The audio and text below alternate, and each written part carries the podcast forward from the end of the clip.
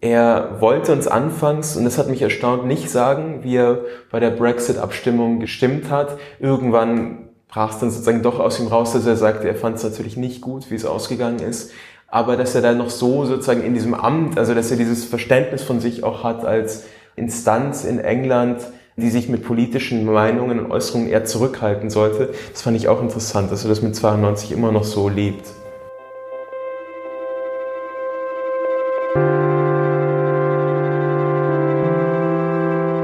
Die Geschichte hinter der Geschichte.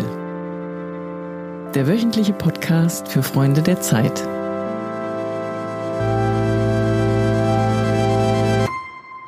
Herzlich willkommen, liebe Freundinnen und Freunde der Zeit, zu einer neuen Folge des Podcasts Die Geschichte hinter der Geschichte. Ich bin Caroline Würfel, Redakteurin bei Zeit Online und begrüße heute Sascha Raimovic, verantwortlicher Redakteur für Zeitmagazin Mann und Redakteur auch beim Zeitmagazin. Sascha hat zusammen mit Christoph Amen, dem Chefredakteur des Zeitmagazins, Sir David Attenborough getroffen und ihn für diese Ausgabe des Zeitmagazins interviewt.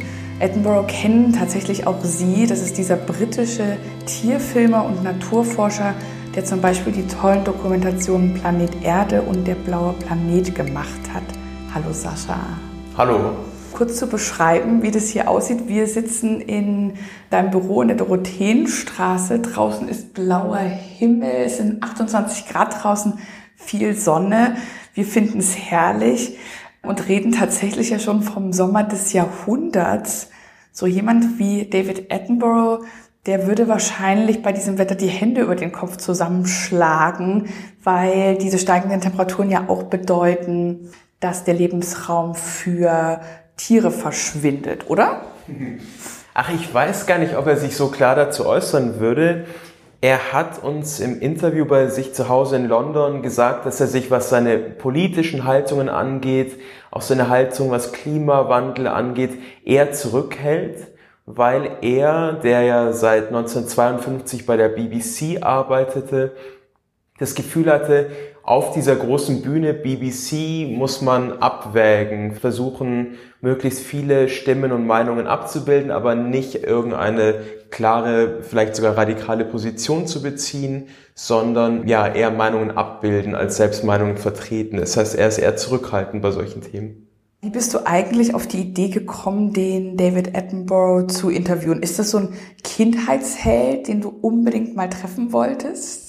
Ich hatte schon sehr große Lust, ihn zu treffen, weil ich eigentlich ist er mein Weg eigentlich in die wilde Natur, weil ich bin in der Stadt aufgewachsen, lebe in der Stadt und durch ihn konnte man ja, also wenn man beispielsweise die Netflix-Serien und so weiter schaut, mitgenommen werden in den Urwald, zu Affen, zu Spinnen, zu Schlangen und so weiter, die ich sonst nie sehen würde. Und er war eigentlich so der Mittler. Er hat uns dahin gebracht. Wie funktioniert das? Er ist ja 92 Jahre alt. Wie nimmt man mit so jemandem Kontakt auf? Hat der E-Mail? Die Kontaktaufnahme war eigentlich ganz, ganz nett, ganz lustig mit ihm. Das erste war ein Brief zu schreiben an sein Zuhause. Und dann kam vier Wochen später ein Brief zurück, geschrieben von der Tochter, die bei ihrem Vater wohnt, Susan Attenborough. Und da, so startete die Kommunikation eigentlich. Und als wir dann versucht haben, den Termin festzuzurren und ein bisschen schneller zu werden, also nicht einfach nur Briefe hin und her zu schreiben, begannen wir im Fax Faxe zu schicken, die er wiederum per Post beantwortete. Wie bereitet man sich auf so ein Interview vor? Hast du tatsächlich alle Dokumentationen und Filme und Reportagen, die er gemacht hat, dir nochmal angeschaut oder wie funktioniert das? Also er hat ja wirklich tausende Sendungen gemacht. Die habe ich nicht alle gesehen, aber ich habe versucht, in den Wochen davor möglichst viel zu schauen, nochmal zurückzugehen in die Seriensendungen der 60er Jahre, der 70er Jahre, beispielsweise nochmal die Sendung zu schauen mit seinen, diesen ikonischen Aufnahmen als David Attenborough einer Berggorilla-Familie in Ruanda begegnet. Und das sind diese unglaublichen Aufnahmen, wo die Gorillas ähm, auf einmal mit ihm zu spielen beginnen. Und die Sendung habe ich nochmal geschaut. Also letztlich so große ikonische Momente seiner großen Tierfilmerkarriere.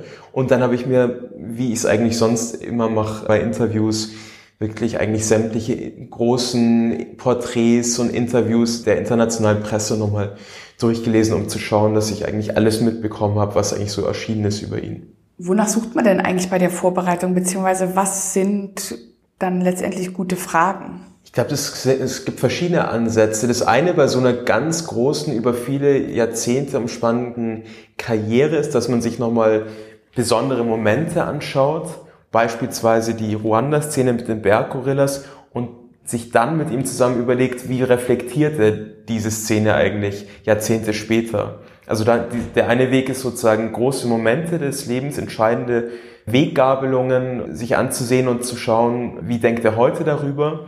Und ich finde die andere Art heranzugehen an Fragen, die gut sind, ist, was ist eigentlich über diese einzelnen Anekdoten und Momente hinaus eigentlich für ihn wichtig gewesen im Leben und bei ihm beispielsweise fand ich spannend zu fragen, was lässt ihn eigentlich ehrfürchtig werden vor der Natur? Fragen, bei denen er im besten Fall auch diese Antwort noch nicht gegeben hat, wo er selber während des Interviews vielleicht ins Überlegen kommt, was ist die Bedeutung eigentlich der Schönheit eines Schmetterlings, warum sind Schmetterlinge so schön?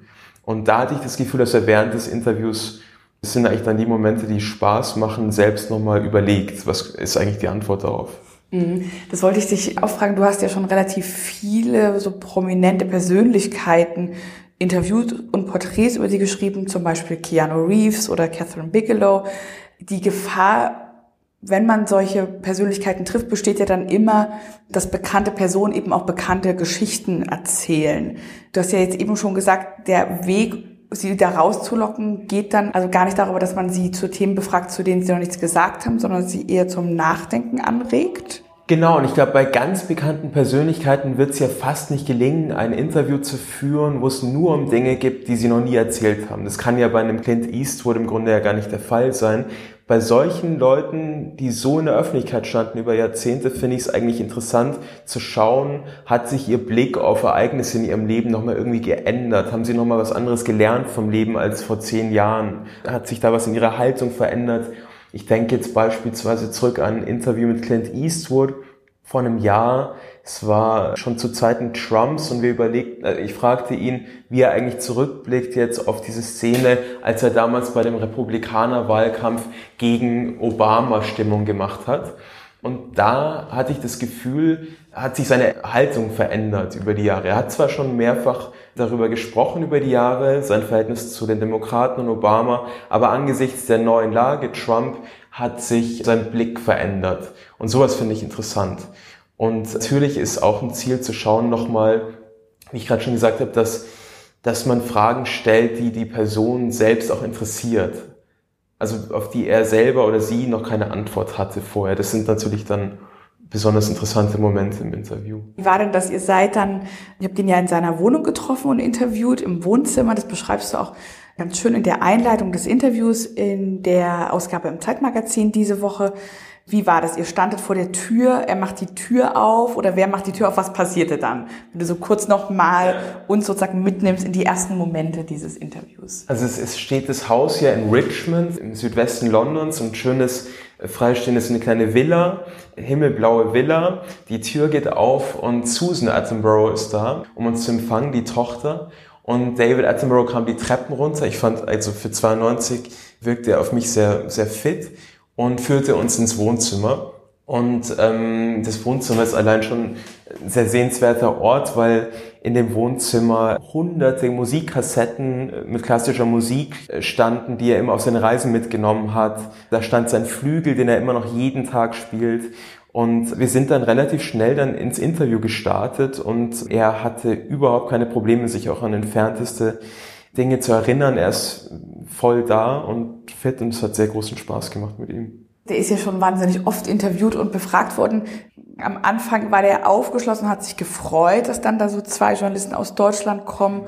Oder war das schon so, dass er eher so ein bisschen warm werden musste? Ich weiß, dass du mir sagen, bei einem Café kurz danach erzählt hast, dass er vielleicht auch so ein bisschen grummelig oder grumpy, wie man irgendwie sagen würde, am Anfang war. Ich glaube, dass solche, ich, der wurde ja schon unglaublich oft interviewt und ich glaube schon, dass bei solchen Menschen am Anfang so eine vielleicht zurückhaltende Haltung da ist. Er hat sich, glaube ich, einfach gefragt, wer kommt da jetzt an? Ich meine, wir waren bei ihm zu Hause, intimer Ort, er lässt da doch nicht so oft Leute rein.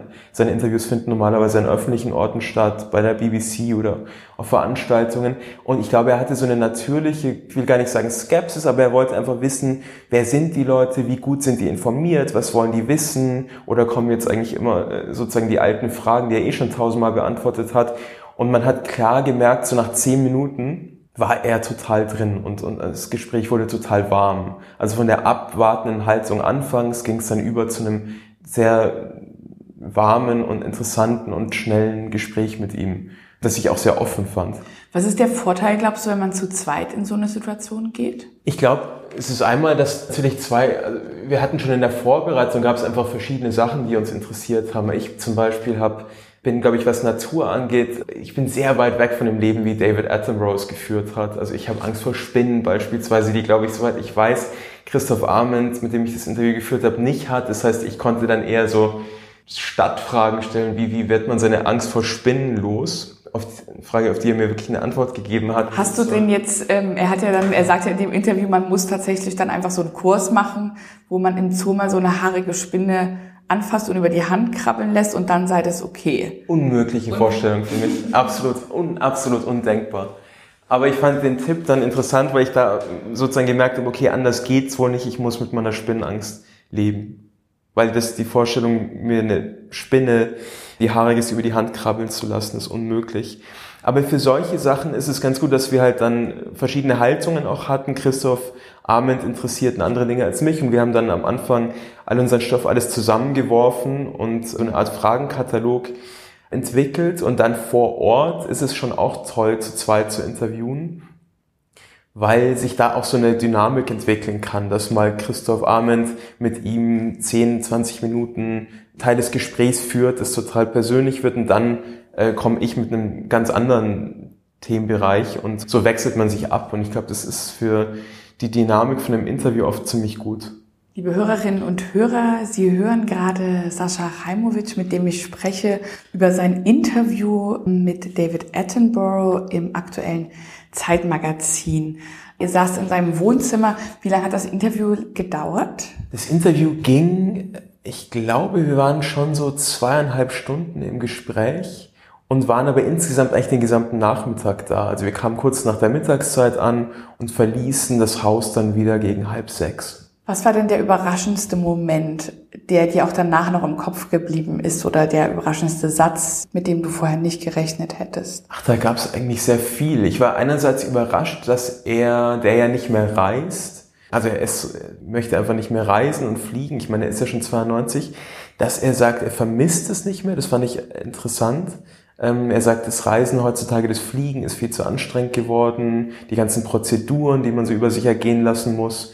Und irgendwie auch berührend und schön fand ich zu hören, dass er trotzdem noch sagt, er durch die Technologie, durch kleine Kameras, die man überall positionieren kann. Beispielsweise, wie er erzählte, irgendwo im Wald in Australien hat er eine Kamera aufbauen lassen vor einem kleinen Nest und er kann sozusagen jetzt sehen, wie die Küken in Australien heranwachsen, ob es denen gut geht. Und das fand ich irgendwie einen tollen Moment, als er erzählt hat, dass er auf diese Art und Weise durch die Technologien von heute eben noch dran bleibt an der Natur, aber das eigentliche Reisen nicht mehr vermisst. Das fand ich interessant. Und einen interessanten Moment des Interviews fand ich auch, als wir über Nationalismus sprachen, über Brexit, ähm, ihn da zu hören, er wollte uns anfangs, und das hat mich erstaunt, nicht sagen, wie er bei der Brexit-Abstimmung gestimmt hat. Irgendwann brach es dann sozusagen doch aus ihm raus, dass er sagte, er fand es natürlich nicht gut, wie es ausgegangen ist, aber dass er dann noch so sozusagen in diesem Amt, also dass er dieses Verständnis von sich auch hat als Instanz in England, die sich mit politischen Meinungen und Äußerungen eher zurückhalten sollte. Das fand ich auch interessant, dass er das mit 92 immer noch so lebt. Wenn du sagst, zweieinhalb Stunden dauerte dieses Gespräch, wie Jetzt gibt es ja dieses Interview im Zeitmagazin.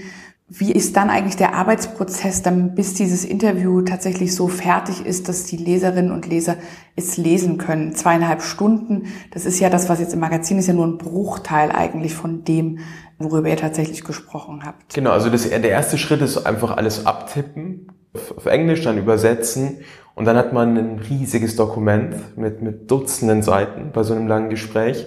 Und dann ist tatsächlich die Aufgabe, die Dinge, die vielleicht nicht so spannend sind, einfach rauszuwerfen. Und das ist ein Prozess, der geht über Tage, dass man dann immer wieder Fragen, also Antworten rauswirft und am Ende ein Gespräch hat, das von Anfang bis Ende im besten Fall spannend zu lesen ist. Und das dauert schon einige Zeit. Dann haben Christoph Amens und ich es uns noch hin und her geschickt. Und dann äh, geht es zur Textchefin bei uns, die das Interview liest. Es geht ins Korrektorat und dann ist es fertig. Hat er dieses Interview in der finalen Version auch dann nochmal zu lesen bekommen? Oder habt ihr das sozusagen diesmal nicht gemacht, weil man es hätte ja auf Englisch nochmal übersetzen müssen? Es ist auch in England nicht üblich, Interviews zum Gegenlesen zu bekommen. Also das ist was, was in Deutschland ja sehr üblich ist, das Autorisieren, also dass die Interviewten ihr Interview nochmal vorgelegt bekommen, im englischsprachigen Raum eigentlich unbekannt, dass man das macht. In dem Fall haben wir es also auch nicht gemacht, weil es einfach nicht üblich ist. Wenn du dir jemanden aussuchen könntest, sozusagen als nächsten Interviewpartner, wenn alles möglich wäre, wen würdest du wahnsinnig gerne mal treffen? Ich glaube, ehrlich gesagt, nach dem Nachmittag, ich würde unglaublich gerne ein Interview mit seiner Tochter führen, Susan Attenborough. Also die Tochter dieses großen Tierfilmers. Ich habe nur kurz die Gelegenheit bekommen, mit ihr zu sprechen im Garten, als sie uns einmal so in den Garten rausführte. Und habe sie gefragt, ob sie eigentlich Angst vor irgendwelchen Tieren hat. Und sie schaute mich so an und meinte, bei dem Vater natürlich nicht. Und ich dachte, das ist bestimmt auch ein interessantes Leben, das sie geführt hat. Eine Geschichte, die, sie, die er erzählt ist, dass sie in diesem Haus, in dem sie seit 1952 wohnen, ein Zimmer hatten, das so eine Art kleiner Privatzoo war. Also er hat Echsen und Spinnen und Vögel und tropische Fische zurückgebracht in dieses Haus und in dieses Zimmer gebracht. Und so sind die Kinder aufgewachsen, also mit so einer Art Zoo im Haus und diesem Vater. Ich glaube, das ist ein spannendes Leben. Darüber würde ich irgendwann gerne mal mit dir sprechen. Liebe Hörerinnen und Hörer, das war der Podcast Die Geschichte hinter der Geschichte. Wenn Sie mehr Episoden hören wollen, abonnieren Sie uns auf iTunes oder unter www.freunde.zeit.de. Ich sage Danke an Sascha für das Gespräch, sein Interview, das er zusammen mit Christoph Arment geführt hat ist diese Woche im Zeitmagazin. Der Interviewte ist David Attenborough, der Tierfilmer und Naturforscher. Wir freuen uns auf nächste Woche. Danke Sascha und tschüss. Dankeschön.